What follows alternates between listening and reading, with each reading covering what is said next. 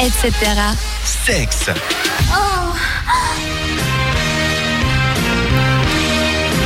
Bonsoir. Bonsoir à tous. Il est temps de parler de sexe. Et c'est avec Karen que ça se passe. On Salut. t'écoute. Alors j'ai décidé de ruiner vos souvenirs d'enfance. Ah. Ouais, trop bien. Super, à l'occasion d'un petit, d'un petit quiz qu'on va faire avec tous les gens de la radio qui sont ici présents, euh, Ouais. où on va essayer de vous faire deviner les parodies porno des classiques de votre enfance.